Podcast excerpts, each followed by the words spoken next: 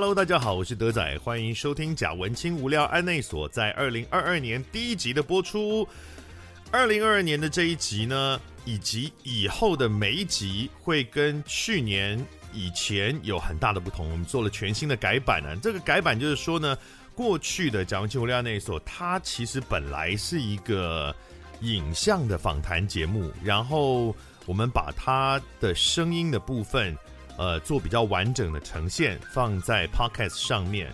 然后后来呢，慢慢开始有做了一些专属 Podcast 的集数，也就是没有影像的版本。那么在未来呢，我们是希望呢，把它完全变成，哎，是完全吗？把它大部分变成 Podcast 的版本了。哦，那么可能很偶尔有几集还是会做影像了，但是基本上它就会是一个 Podcast 节目了。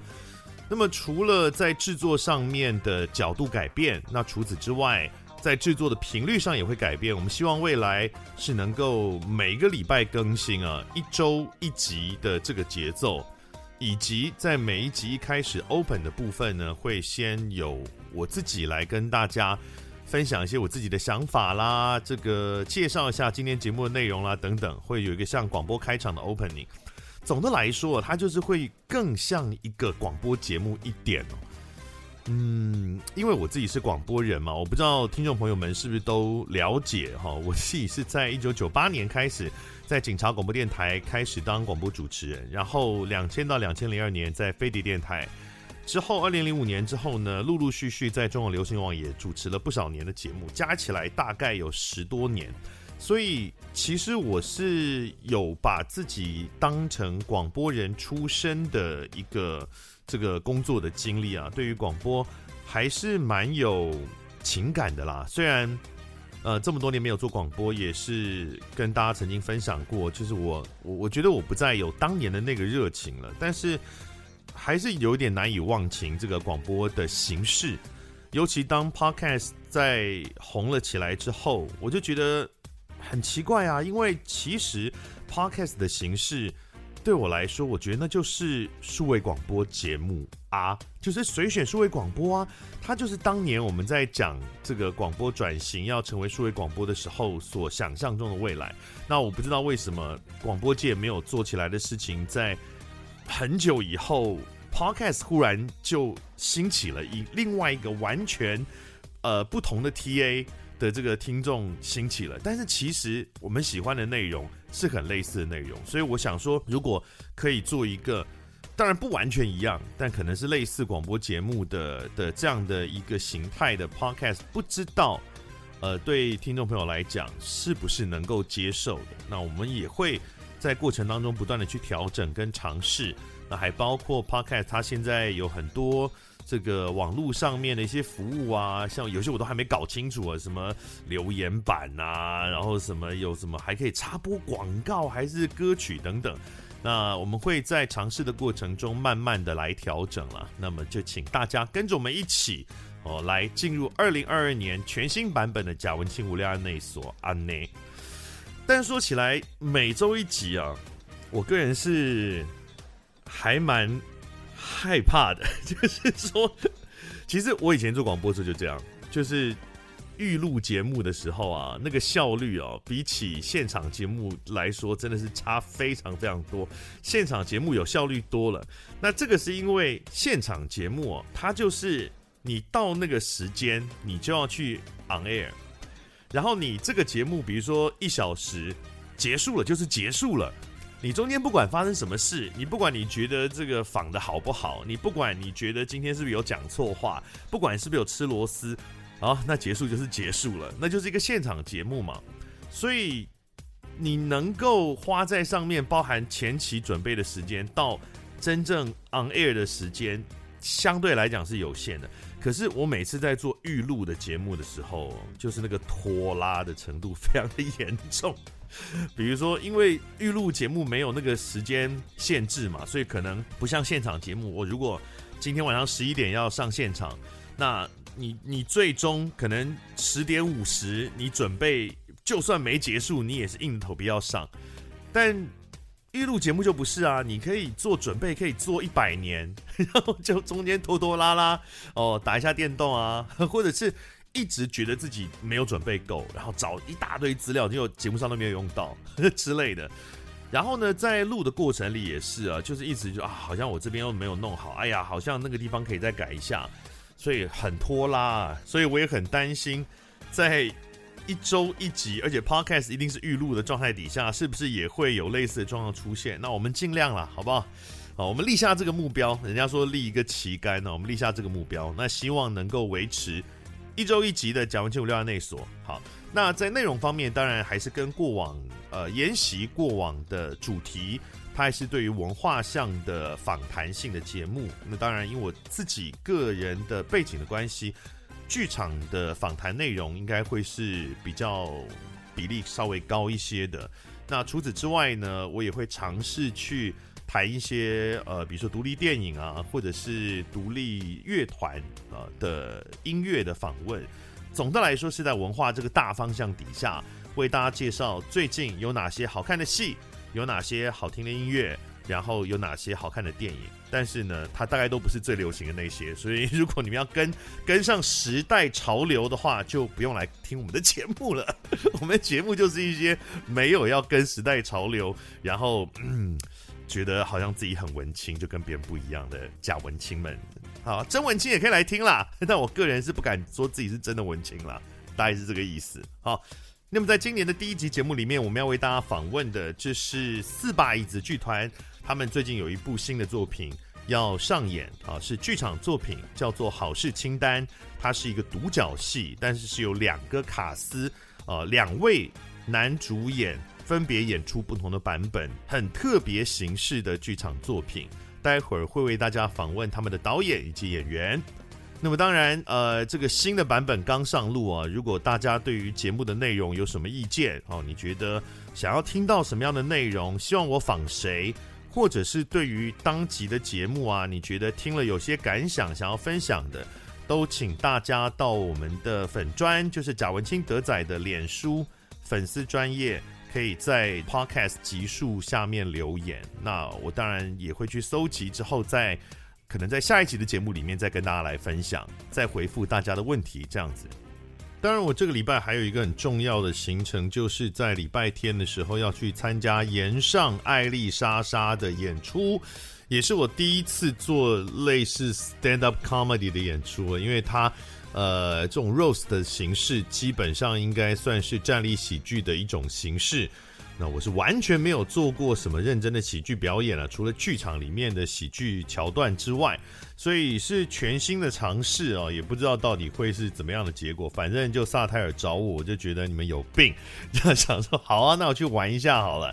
呃，好像是没有票了啦，但大家可以去搜寻看看。如果真的没有票的话，他们应该是有跟一些网络媒体合作，未来还是会试出。可能要付费哦，我不确定哈，还是会试出线上的版本，那请大家再留意喽。好，那我们就来进行今天的节目吧。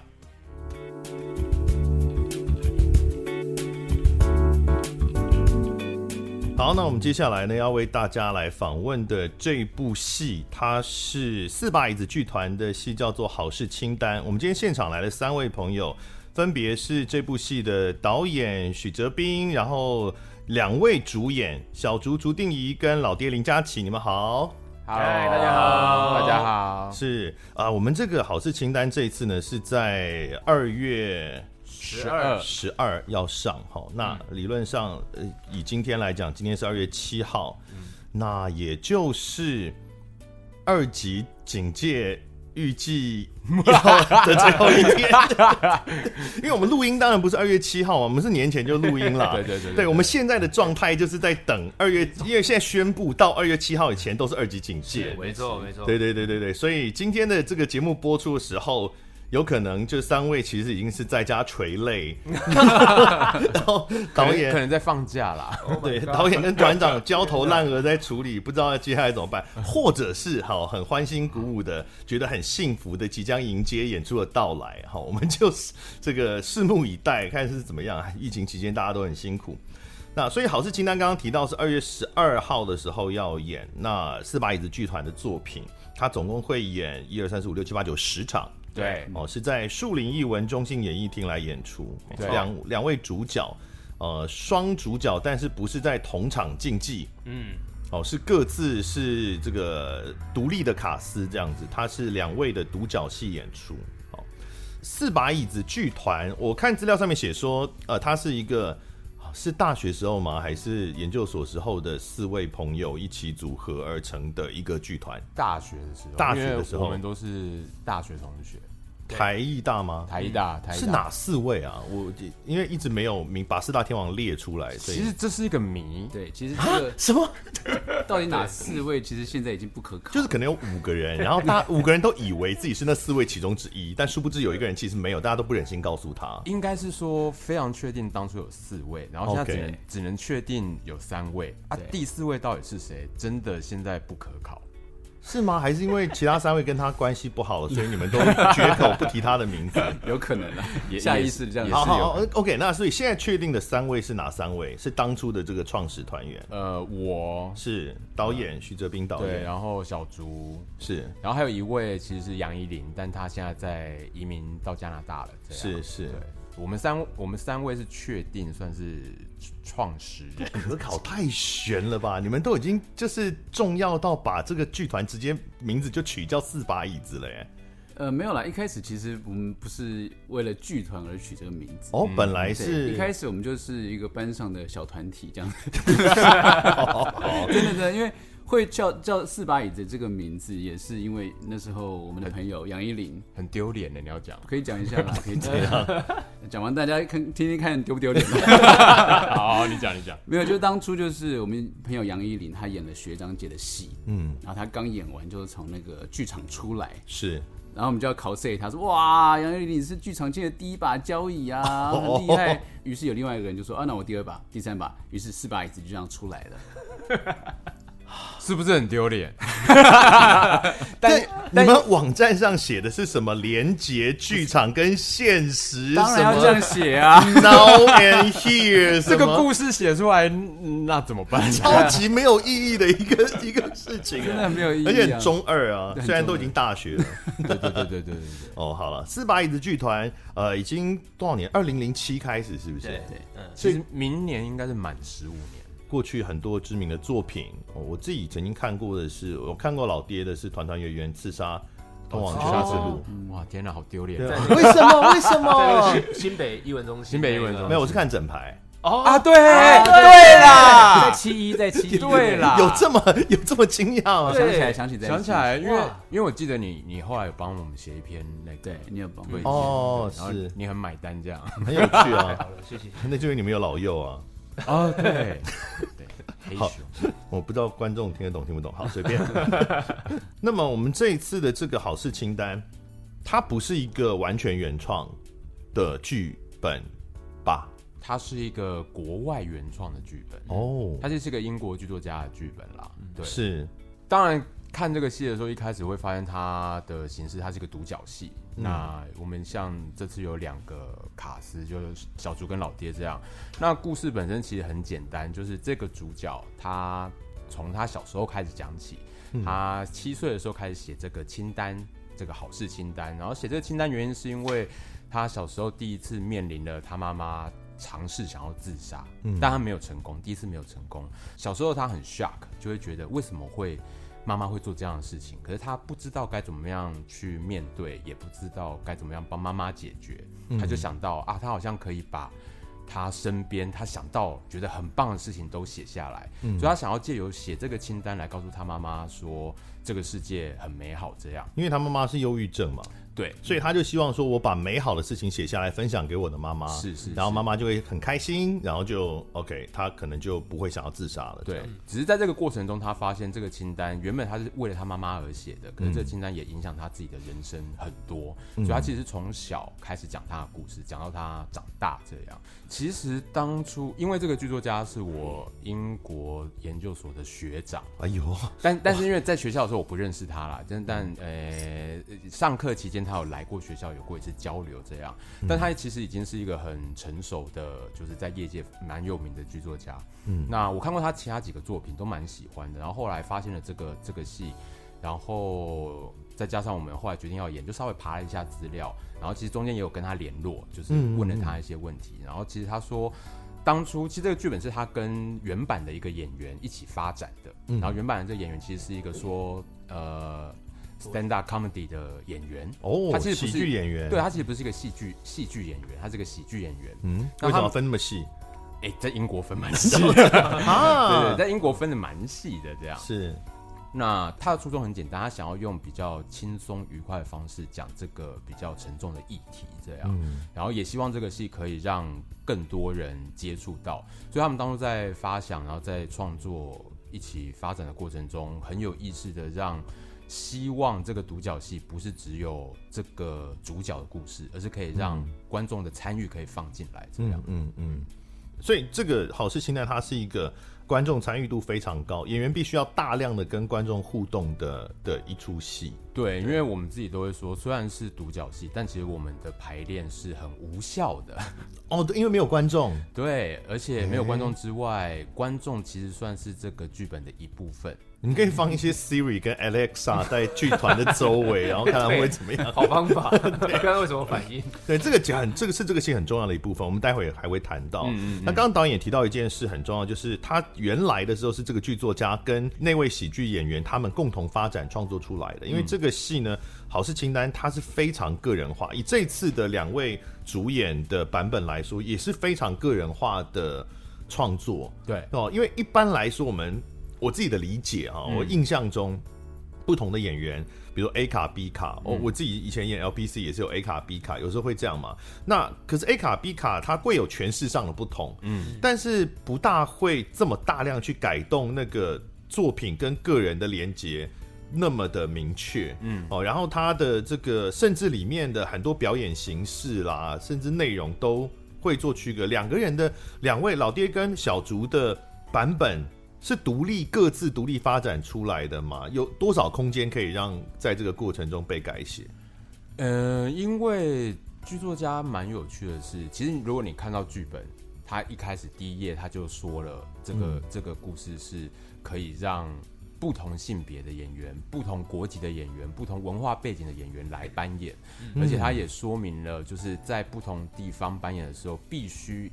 因应当地的各种文化而做调整，所以他其实非常希望各个版本都有自己的味道跟自己的诠释的。嗯，所以在这个戏里面，我们调整最多，当第一个是改那些比较贴近我们台湾生活在地化的部分。嗯，那所以在这个戏里面有有两个很大的部分是，我觉得是给剧作家给我们的空间啊，一个是那些清单的内容。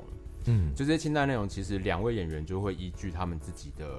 喜好真的去写他们有感觉的清单内容，是真的大部分都不一样哎、欸，只有几个明确跟剧情连接的的清单内容会重复，所以那些都是就是如果你们今天真的要做这一张清单的话，那些东西就是会被你们列上去的。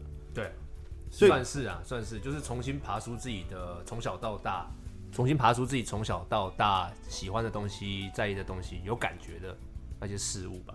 所以就是，比如导演就会跟你们讲说，几月几号这些麻烦你要交多少个 这个清单内容。没有了，导演就是，其实去年这这个去年的工作，我们已经完成了，这个把清单改过成我们自己的喜欢的东西，大概就其实就慢慢的会改吧。有时候念一念，觉得哎、欸，这个还是还是没有什么感觉。其实我们今年还会再做一些调整。哦，对对对，因为他的清单内容其实也并不是真的随意发想，比如说你可能要按照你的年龄段，对，对，是啊，是啊，对不对？去决定，所以这个你是融入那个角色去帮他想的，还是比如说以老爹来讲，你是我七岁的我，我觉得自己的七岁喜欢的东西还是什么？他那边他那边的那个 range 还蛮大的，我觉得以。他那时候写下七岁小时候的事情的话，我觉得是完全可以，我都在回想我国小时候喜欢的事情是什么，嗯，国小时候发生的事情，做了哪些事情，这样子，嗯、我觉得那个倒是还好，没有到说差别很大，对，就是小时候喜欢的事情，是吗？怎么被质疑了？没有，因为不同文化会喜欢的东西一定会不一样。对，就是他那边他写的东西，对，我也会好奇，原来英国的版本他写的是什么冰淇淋啊？对，其实其实一开始要改清单内容。的目的比较简单，比较是创作上的想法。就比如说，我们现在演国外剧本，都需要有一点去打破那个文化隔阂嘛。嗯嗯嗯。然后就虽然说剧作家一开始就写说哦，不同文化地方都可以演，可是实际拿到剧本的时候，你会发现它里面有很多事情对我们来说还是蛮遥远的。比如说，我记得清单里面有一个，它是小小的事情，但我们我我是中间才改的，它是摇椅。嗯，摇椅这个事情，我就会觉得好像在我们的文化里面不是没有，可是你可能不会有那么直接的连接。类似，我觉得是年纪 也有啦。我我小时候，我爸真的有摇椅，我我们家也有，对，就是很老的外省第二代 会，第一代、第二代会，对对对对对。所以像像这样的讨论，就是在我们排练的时候就发生。然后，所以我在一开始排练没多久，就觉得说，那既然如此，而且就是独角戏，然后其实这个演出。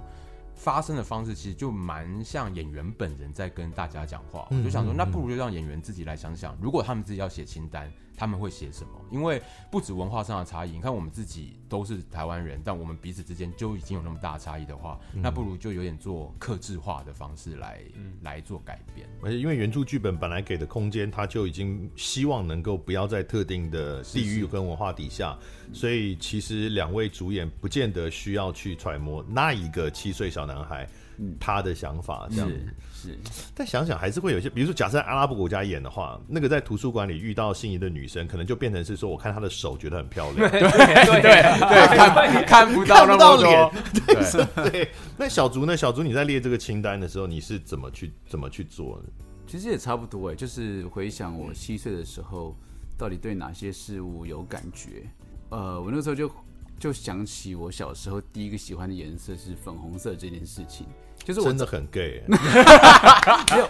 我后来想起这件事情，才觉得，哎、欸，为什么？因为，因为我好像大概大概小学之后，我好像喜欢的颜色就变蓝色了。哦，对。但我是粉红色那时候很可能是还没有被社会制约的状态，我觉得有可能，有可能，有可能。但是就是那还是你的真我的状态。对，就还没有办法面对的一部分。都结婚了，对，都结婚，都生小孩了，我 还是不要喜欢。深贵。对啊，所以好像也是回想那个时候我喜欢的事物这样子。我很好奇，就是两位主演在这个过程里面，他会不会对演员来演员来说也是一个疗愈的过程？因为像刚刚讲七岁时候喜欢的东西，我们可能都已经二十年没有想过这件事了。嗯、其实我觉得每演每个角色对我来讲都还蛮像是一个疗愈的过程。就演杀人魔啊，我觉得也是啊，因为也是可以对应到自己 的什么，有时候想要杀成为杀人魔的某种欲望。开车的时候，对啊，开车啊，被扒的时候，那个某种神经断线的时候，是没有那种心理上的这种疗愈的。我觉得，因为它很像是一种某种心理疗程的感觉吧。嗯这出戏有特别啦，我觉得特别有疗愈的那个感觉，比起其他戏，因为太嗯，一方面也是有一部分真的，一半的东西出自于自己自己的经历，嗯、然后加上这个戏的形式，他在讨论的事情，他跟观众的互动，然后我们舞台的形式就是大家围着我们，就超级近，嗯、完全没有任何的死角。然后其实你在舞台上就是真的要，好像赤裸，就是摊牌给观众看，就好像很近的跟一个朋友聊心事，聊我过去发生的事情。然后其实我自己在演第一场的时候，我有被我自己吓到，因为我其实第一场的时候，其实导演那时候下来就跟我说，我状况就跟其他场完，就是跟之前排练或是彩排的时候都完全不一样。嗯，因为我我那当下感觉是我我接收不了观众那边回来的那种回应，就是有那种情感有点太满，你知道吗？所以我我可能在场上我发现发生的事情就是我一直在停拍，嗯讲话变得很慢。好像在诉说什么事情，嗯、可是那个当下就是可能情感还没有办法，对对对对对，然后消化掉，后面就知道那个那个状态之后，就会后面就再去调整，就是哦，其实，在那个当下会跟平常演呃镜框式的舞台，或是演一般一般的戏，没有这么多互动的时候，你就是有第四面墙，自己演自己的时候，是完全不一样的状态。当那个第第四面墙被抽开，你跟观众真实的互动，然后你看得到他们的眼睛，就算戴着口罩，嗯，你看到他们的眼睛，他们的反应，他们也会说话。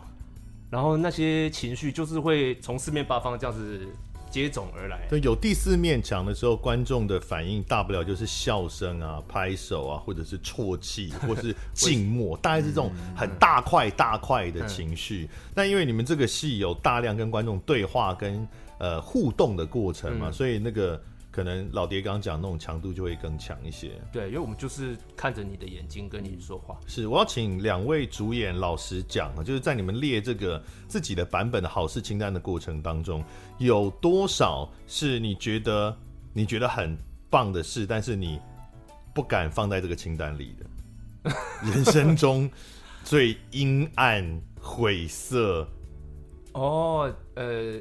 应该是都有放在脏的那些 那些欲望，不是没有啦，都有放在清单里，只是你们都写一些什么阳光啊？没有，那个只是没有没有被念出来啊。他他也都有被写下来，只是没有被念出来。在那个那个厂商那个盒子里面有没有？我认真觉得太正面了吧？不太恰当，最不恰当只有到做爱而已啊，就这样哦，一个讲做爱，一个讲性爱，就这样，没有，还有很多很多很多很多。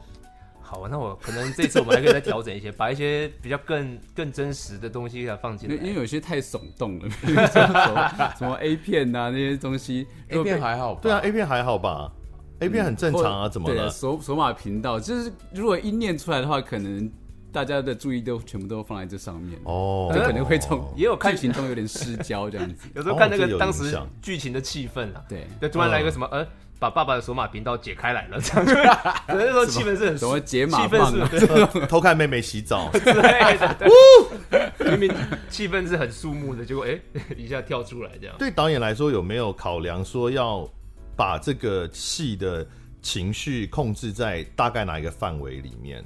嗯，其实当然还是有啦，因为毕竟形式虽然特别，但它终究还是一个故事嘛，所以我觉得剧。嗯剧作家还是蛮明确的，希望在这个剧本的结构里面，每一段要达到什么样的效果，也还是有。嗯、所以确实有因为这样子的原因，我们在每个段落要放什么样的清单内容，其实做了蛮多讨论跟调整的。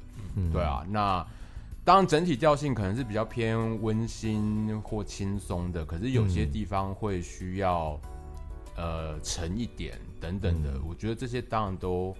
就像刚刚在讨论那个清单内容，我觉得我觉得难拿捏跟有趣的地方在创作中也是，就是我们选的是清单也是希望跟观众有共鸣嘛。嗯，比如说共鸣太强会强到出戏。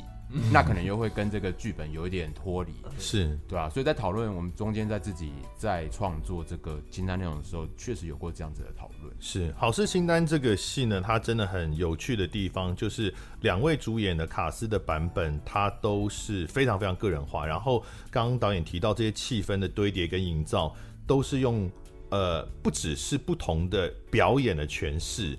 然后他甚至在剧情上也会有一些表演形式的差异，比如说一个爸爸是开车，嗯，一个爸爸是骑机车，嗯，我当时有稍，因为我是先看呃老爹的版本，再看小竹的版本，嗯，我当时确实有一秒想说，为为什么？到为为什么一定要？但因为我是有等于说二刷的状态了，嗯，嗯，那如果是第一次看的话，当然就不会有这种这种想法，就是他他的个人化的程度到这么细。的地步哈，不只是要像我们刚刚讲说，只是清单上的名字东西不一样而已。哦，甚至呢，像我记得有一个灯光转换也是不一样。的，对对，老爹的版本跟小竹的版本，在那个灯光转换的处理是截然不同的处理方式，对。哦，所以我觉得这个戏有趣的地方就是在于，呃，它很适合二刷，而且确实我看到有很多观众是二刷的嘛，蛮多的，蛮多的，对，而且。你们会去怎么选择这些观众呢？就是因为他有很多要互动，但当然不是每个观众都可以互动到嘛。两位演员必须要在开场还没有，就是观众进场的那二十分钟左右，你要去选择接下来一个小时要跟你互动的观众。你们是怎么做这个选择？我其实要开演前我都是蛮紧张的啦，嗯，因为就是有时候，呃。挑到适合的观众，那个整个戏会走的还蛮顺畅的。但是有时候没那么适合的时候，你就要想要怎么去应对。嗯嗯嗯。总之就是我都会拖到最后一秒才才决定啊，谁要选 A 还是选 B 啊？随便拿就选他好了。但是你中间要一直给他们那个清单的的那个小纸条嘛？对啊对啊。但你可能给的过程，你还没有决定是谁，嗯，不见得。我我通常是最后一刻才会决定。当然，这中间还有一些技术性的考量啦，譬如说，这个、嗯、这个这个观众他必须要在哪一个区位？嗯哦，我们比如说我要在车子场景的时候，会比较利落可以完成。嗯。哦，OK，或者是他可能我们就不爆雷，但比如说或者他可能当天带着某一种道具。之类的，对。不对？就某一个桥段是需要他有一个道具的嘛，所以他都不知道他被选上，其实跟他没有关系。是因为他当天带了某个东西来，对，所以被没选到。他可能觉得哦，我魅力无边，就是都被演员看到了这样。那会比如说刻意避开认识的人吗？会会会会。会，嗯，但认识人一定心中会有一万个选我选我选我选我选我啊，不一定哦。老爹老不一定不爹一定。老爹选我，我觉得他们比较会有不会要选到我吧，会有这种心态。真的吗？因为因为我们也有跟一些来看的认识的人聊，尤其是演员，大部分演员都会觉得不要选到他，嗯，嗯嗯，因为他们他们好像可以同理，就是如果就是他们如果是演员，然后要来选的时候，选到一个选到一个认识的人，其实反而会对会对会对台上的演员是个困扰。对，其实这个就是这个戏很很难控制的，或是很、你有时候你选到你不知道他是个演员啊，嗯，有可能嘛？你选到就发现选到一个金世杰，比如选选一个爸爸的时候，那完蛋，他一致辞后面都不用演啊，真的。真的我没有想过这个。但但其实我们预想中还是希望挑最素的素人，嗯。嗯，对，因为如果挑演员或者是认识的那个关系都有点太尴尬跟嗯。暧昧，就是他他这个时候要展现他的演技吗？好像展现也是，对啊展现也不是这样。那就尤其有，比如说有种半上不下的，有啊有啊他他可能并不真的是呃 那么有刚刚讲到演员的概，就他对戏剧的概，他知道说这会影响到表演，嗯，他可能就觉得说。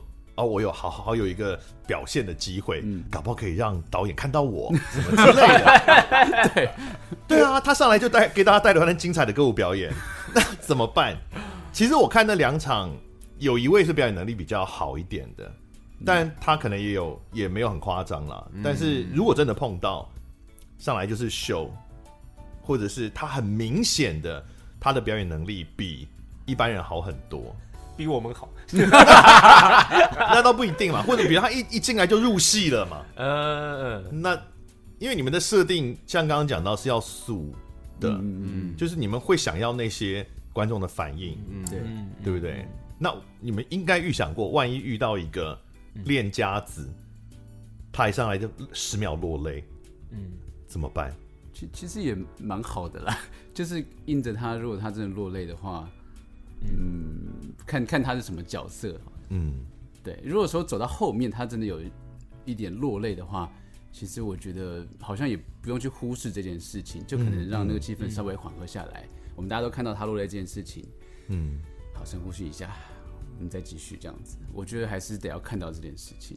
嗯，对啊，那如果是那种爱搞怪的观众呢？就像相声爱搭茬儿的那种观众，你问他一个普通的问题，他硬要回答一个莫名其妙的答案。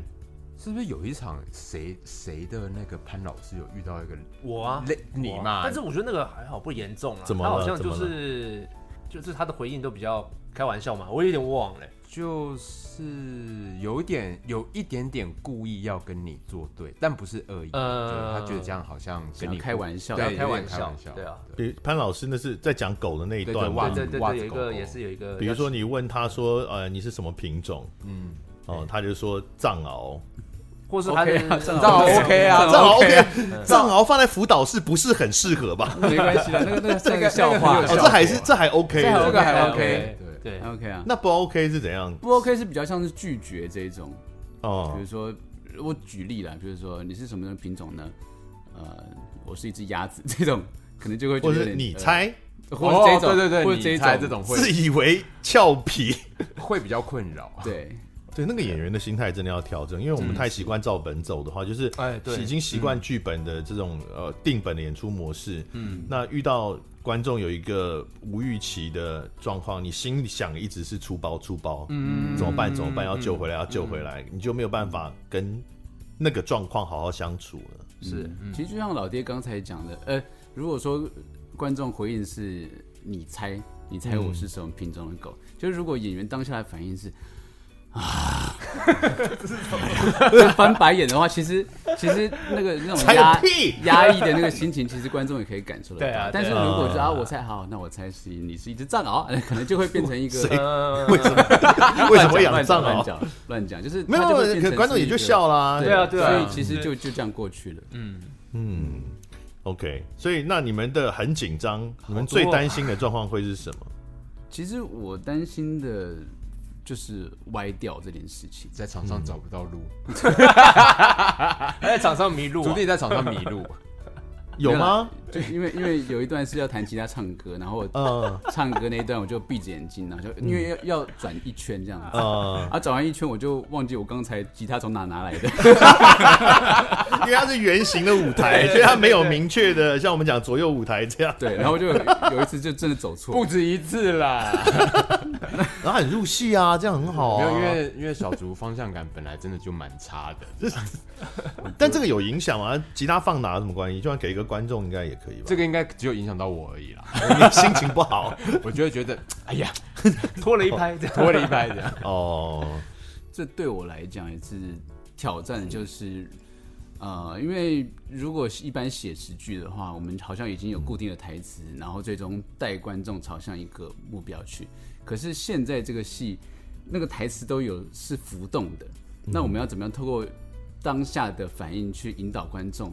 到达我们最终的目的，其实每天都长不一样的，而且我们也要接受每天就应该长不一样这件事情。如果我们要抓紧原本的路径的话，那反而容易紧张跟失败。那这个好事清单，它是一个跟这个观众互动这么呃重要哦，观众互动的这个元素是如此重要的一部作品，所以它在这个剧场的规模啦或者环境上面一定会有一些限制吧。比如说，最多假设他今天大红大紫，然后这个戏大家。争相万人空巷，你们可以进小巨蛋吗？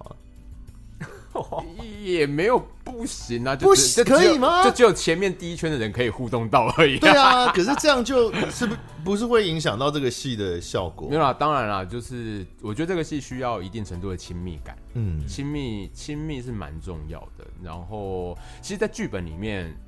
关于舞台的形式，剧作家就只有说，他希望这是一个 democratic 的空间，这是一个民主的观演关系。民主的观演关系，他没有他没有讲明要要一定要圆形或怎么样。哦，当然他们的首演版也是环环形的，就是我们现在使用的方式。嗯、但是，我觉得对于他使用了这个民主的观演关系，我觉得很有趣。嗯，就是嗯，我自己觉得他他在谈他在引诶、欸、暗示的事情是这个演出，他希望表演者跟观众是平等的，嗯、是一起，应该说是一起的，而没有一种分离的感觉。嗯、因为我觉得戏本身在谈的事情，尤其到后半段，我们会发现他为什么会需要讲这件事情，他他他有他的理由嘛，在故事里面其实有讲，所以我觉得就是。假设这个戏是镜框的演法，一定不能说不行，嗯、可是他的感受会跟原型会非常非常不一样。嗯，那我觉得亲密感是是蛮重要的事情啦。它听起来真的是一个 off off Broadway size 的，是是是，是一个戏诶。大概我可能你们你们目前两去年今年的这个如果满座的那个场地大概是多少人？一百七。一百八左右，我觉得已经很紧绷了耶。哎、欸，对，以这个戏的氛围来讲，对，因为当你观众开始感觉到跟演出的中心有一个距离的时候，刚刚导演所讲这个效果，它可能就会慢慢散失掉。不过，我觉得那个亲密感。有时候也不一定是观众人数，但观众人数是个很直接的影响。但有时候我觉得也是回到这个空间、嗯、这个剧场的形式，它也能不能更包覆一点？因为确实，我觉得在文化上，台湾观众并不像西方观众是那么容易进行近距离的沟通跟接触的。所以也，也也许有的人他们。他们想要看这样的演出，他们想要参与这样的演出，但不一定喜欢坐那么近，他们反而会有会有压迫感，所以他们可能宁愿坐后面一点。可是对他们来说，不一定感到疏离，因为我们确实也有在上一次的演出里面去填掉一些朋友，他们坐比较后面，问他们说：“哎、嗯欸，你们会觉得太远吗？或你们这样有办法投入吗？”其实还是可以的，因为整个场子还是很很很专心、很投入的那个状况，他们还是觉得说：“哎、欸，主要是这个，我觉得那个形式可能比。”观众人数啊，那些来的更直接影响。刚刚讲到台湾观众的文化，我记得好像有一些观众会拒绝互动，对不对？会，拒绝角色的有吗？就是你们安排角色的时候，到现在吗？对，目前为止，目前其实没有我们目前应该没有，因为你们，因为那是因为你们给角色给的很粗暴啊，你们是已经在演的过程中直接给。我觉得说实在，这也是我们在表演中的技术层面要安排的事情。嗯，哦，怎么说？就是譬如说，我们在给角色，的确就像你刚刚讲的，有点粗暴，是有点直接跟粗暴，然后直接让他们执行。嗯，因为如果说就是用问话的方式。问他们愿不愿意做这件事情，然后给他们考虑的时间的话，嗯、通常问我的话，我也会要考虑一下，或者想，或者是拒绝。可是这有风险嘛？比如说辅导老师那个角色，我觉得他是很有可能会被拒绝的。我们一开始最怕是，对啊，但但很意外的，目都目前都非常顺利。其实我们前面挑的时候都会小跟观众小聊一下啦。就给我们挑的那几个角色，大概感觉一下他的。其实他是个没有抵抗力的人。但我觉得这个这个我们用了这么刚刚所谓的粗暴的方式，其实我觉得回到剧作家说的那个民主的方式，就是我们并没有说，哎哎，可不可以拜托你来帮我们演这个角色？嗯，其实这种时候就会那个观影关系就会很奇怪。嗯，反而是就是比较平等，都哎来，我们请你来，我们一起来嘛，一起来做，然后没有给他太多的选择。但其实有时候这样的方式，其实观众对他来说，其实反而是比较自在跟舒服的。我们如果一直问他，哎、欸，你可以怎么样吗？有的时候其实不见得是他自己愿不愿意，有可能他已经如果不爆雷的话，就是他可能如果他已经三天没有换衣服的话，他可能真的不是很适合哦。你现场担任那个角色，我们有，我们有备案，这个我们有备案哦，真的没有备案，所以大家不要担心。就他如果哦，就你们提出那个要求，哎，这个要怎么让听众理解这件事情？就是哦，他们在其中的某一个角色呃可互动的时候，会要求那个角色做一件可能会让人有一点羞奶。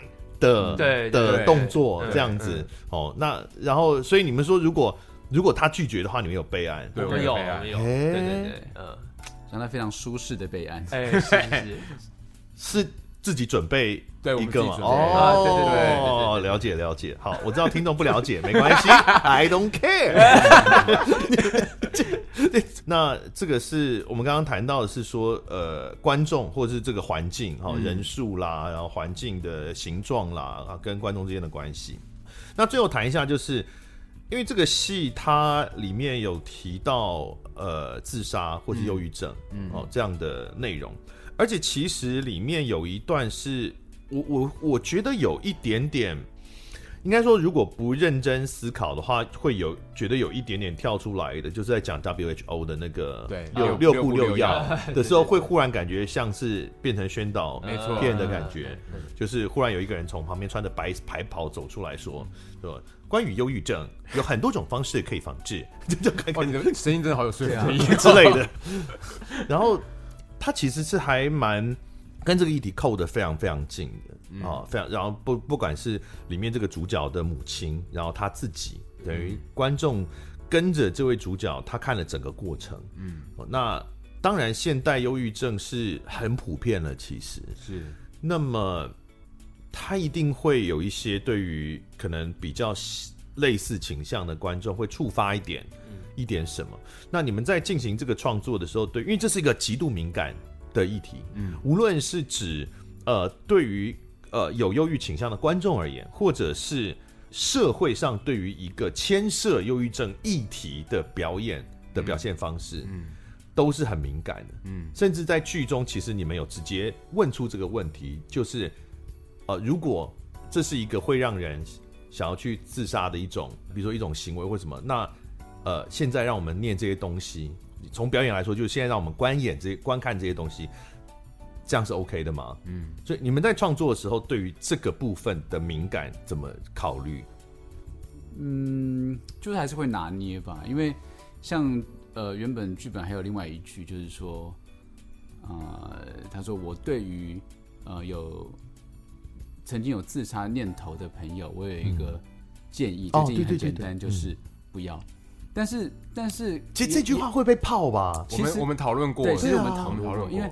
因为其实也许英文看起来，或是 不知道，或是西方人讲起来可能是自然的吧，但是我们听起来就是觉得不太对劲，有点危险。在至少我的同文层讲这个话，其实某种程度就有点像废话，其实他就是个废话。像吴宗宪这种讲的那个概念差不多啊，就是忧郁症就是想太多这种事情。对对，就是同样的啊，很类似的说法。对，但是讲出来总是我觉得有点不太好，所以我们就就会加一些修饰这样子，但方向还是这个方向没有错。我觉得那修饰也比较是表演上的啦，是因为、哦因为因为我们我们曾经真的有讨论过这句台词要不要拿掉或怎么改，嗯可是我觉得最后我啦，我自己还是希望就照这样讲，是因为。呃，一是我觉得这句台词出现它在中间，然后其实前面已经有一个蛮长的脉络，嗯观众知道这是这个角色为什么讲这句话，嗯。跟他在经历什么，然后哦，我觉得他就这句话并不是一个我今天无来由的跟一个很忧郁的路人说，哎、你如果想自杀的话，不要，他不是那么的，嗯，他不是那么的事不关己的对，他。比较是这个角色到这个情境底下，他很开心的状况下讲出的。